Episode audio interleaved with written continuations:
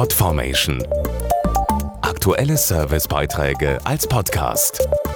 Regelmäßige Infos aus den Bereichen Service und Tipps.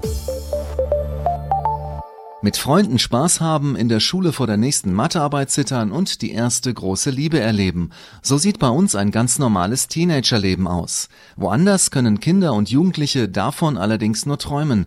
Sie leben in einem Land, in dem Krieg herrscht und müssen zum Teil sogar selbst zur Waffe greifen. Um darauf aufmerksam zu machen, findet am 12. Februar der sogenannte Red Hand Day statt. Etwa eine Viertelmillion Kindersoldaten gibt es weltweit, die meisten in Zentralafrika. Dazu Hans-Dieter Heine, Bundesjugendreferent beim Volksbund Deutsche Kriegsgräberfürsorge. Manche dieser Kinder sind gerade mal acht Jahre alt. Sie lernen zu töten und riskieren auch täglich ihr Leben.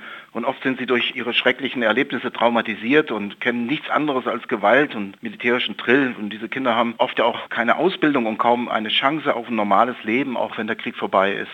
Als Protest dagegen werden zum Red Hand Day weltweit rote Handabdrücke gesammelt. Daran beteiligt sich auch der Volksbund. In den letzten Jahren sind Hunderttausende von roten Händen zusammengekommen. Wir wollen die Politiker mit der Aktion Rote Hand zum Handeln bewegen.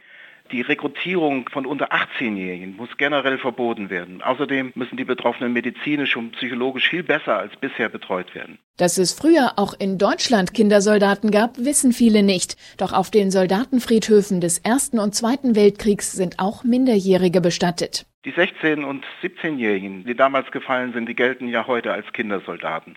Wir laden auch in diesem Jahr wieder Jugendliche aus ganz Europa dazu ein, diese Gräber zu besuchen. Und bei unseren Workcamps sehen die jungen Menschen, dass die Gefallenen oft kaum älter waren als sie selbst. Und das zeigt ihnen, wie wichtig das Engagement für den Frieden ist. Falls auch Sie ein Zeichen für den Frieden und gegen den Einsatz von Kindersoldaten setzen wollen, im Internet können Sie auf lichterderewigkeit.de in einem virtuellen Sternbild zur Aktion Rote Hand ein Licht erstrahlen lassen